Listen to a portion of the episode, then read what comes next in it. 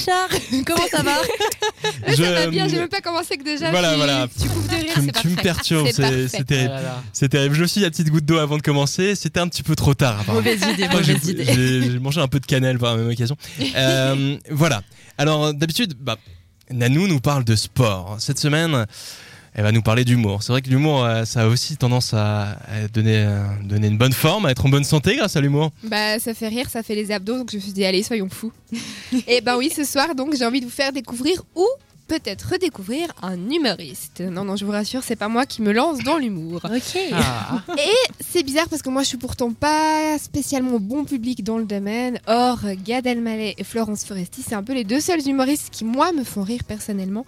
Et ben lui, il a eu ce petit truc, ce petit je ne sais quoi, qui a fait que j'ai croché. Est-ce que vous, vous avez déjà un humoriste autour de la table comme ça, à tous les coups, euh, ça vous fait rire? Un humoriste à tous les coups. qui- Moi, Jérém. C'est vrai que Gad. Elmaleh, quand même, il est Ah, très, Gad Elmaleh, bon. c'est un grand, fort. hein. Très, très bon. surtout, euh, surtout les comiques aux États-Unis, quoi. du coup.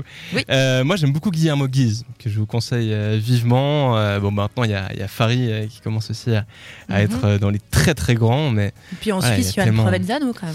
beaucoup. mais oui, mais oui, vrai, bien sûr. Et Nathanaël Rochard, enfin, on a beaucoup de très bons humoristes en Suisse. Et tu nous parles de qui, Nano, Ben, du coup? moi justement, je vais pas vous parler d'un Suisse, mais je vais vous parler d'un Français qui s'appelle Roman Fressinet. Ah Alors, deux, trois petites infos sur le personnage. Il faut savoir qu'il est jeune, puisqu'il vient tout juste de souffler sa 24e bougie en début du mois. Mhm. Niveau formation, ben, il a plutôt été à bonne école, hein, puisqu'il a fait l'école nationale de l'humour de Montréal. Donc bon, les, Ouais, assez assez les dingue comme Québécois en général, euh, assez, assez bien Ils sont assez bien formés rodés. pour ça. hein. Ouais. Tout à 5 fait. jours sur 5, enfin, tous- tous les jours de la semaine, euh, T'apprends à être drôle. l'humour, quand même. ouais. Les premiers, pas, les premiers pas dans le milieu de l'humour, il les a fait à l'âge de 16 ans. Il a commencé en tant que bénévole dans le festival Juste pour rire. Ça, je pense que ça parle à peu près à tout le monde. Oui. oui, avec son, avec son grand producteur, avec le grand créateur, hein, grand, hein. JB Rozon, si je ne m'abuse. Oui. Et puis, exactement. Et c'est Qui a vrai. fait la pire blague il y a quelques temps, euh, quand même.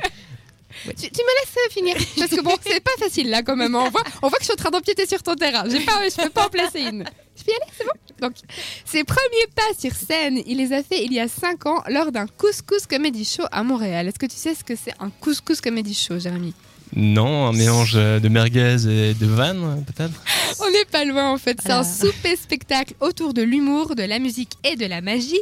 Le tout accompagné d'un bon couscous algérien. Sinon, bah, niveau influence, il a été influencé par Gad Elmaleh. C'est pour ça que je l'aime bien.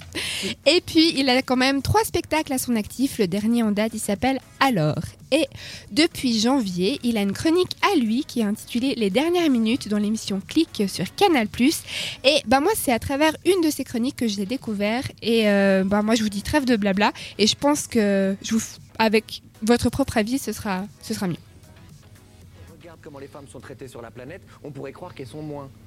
Mais non, on dit quotidiennement, on manque de respect à 3 milliards d'individus. Quotidiennement on dit à 3 milliards d'individus, oui, vous serez payés moins que les autres, oui. Oui, pour le même travail, oui. Et alors Et vous allez vous déshabiller. Voilà ce qu'on dit à 3 milliards de personnes. À 3 milliards de personnes, on dit les menstruations, c'est votre problème sachant que les menstruations sont le résultat d'un processus qui a donné la vie à 100% des êtres humains sur la planète. Mais on leur dit non, c'est votre problème. Moi, je pense que tout ce qui est serviette, tampon, cup devrait être pris à 100% en charge par l'État. On devrait mettre un impôt sur la techa. Je te jure que c'est vrai. Moi, quand j'ai mal à la gorge, mon sirop, il est remboursé. Pourtant, j'ai pas mal à la gorge plus d'une semaine par mois et jamais ma gorge va donner naissance à n'importe qui. Tu vois ce que je veux dire? Un impôt pour la techa. J'appelle, moi, les ministres. Je te dis, on le fait. Tu réalises aujourd'hui que quand tu nais, tu as une chance sur deux d'être respecté par la société? Une chance sur deux. C'est fou. On a une journée internationale de lutte pour les droits de la femme. Comment on peut encore se battre pour quelque chose d'aussi évident? C'est tellement et on a une journée, c'est évident. Je ne me suis pas renseigné, mais à mon avis, on n'a pas de journée internationale contre l'assassinat. Parce que c'est évident, on tue pas les gens, c'est mal poli. Pourquoi on a une journée C'est évident, tu, réalises. Et j'entends, on entend encore aujourd'hui des gens qui disent non, moi je suis pas euh, féministe. Des gens très assumés, je suis pas particulièrement féministe. Mais comment c'est possible? On te demande pas grand chose, on te demande de respecter les femmes. Je te demande pas de construire une pyramide d'Égypte avec ton pénis. Je te, non mais tu vois ce que je. Je te demande de respecter la moitié de la population dont ta mère fait partie. Je te demande d'aimer ta mère. C'est pas compliqué. Il y a quelque chose d'instinctif là-dedans. On vit dans un monde où les hommes ont le pouvoir. Ça, c'est clair. Moi, je songe à quelque chose. Je pense que tout le monde devrait changer de sexe. Je pense que les femmes aujourd'hui feraient des meilleurs hommes que les hommes. Je te jure, j'y pense. Regarde ce qu'on a fait de l'image de la femme. On a transformé le corps de la femme en outil marketing.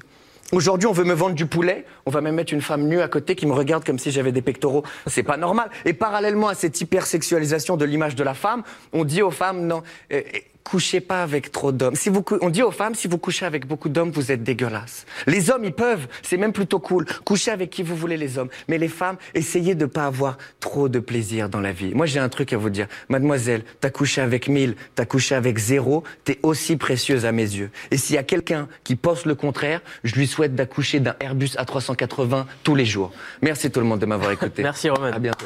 Merci beaucoup, bravo.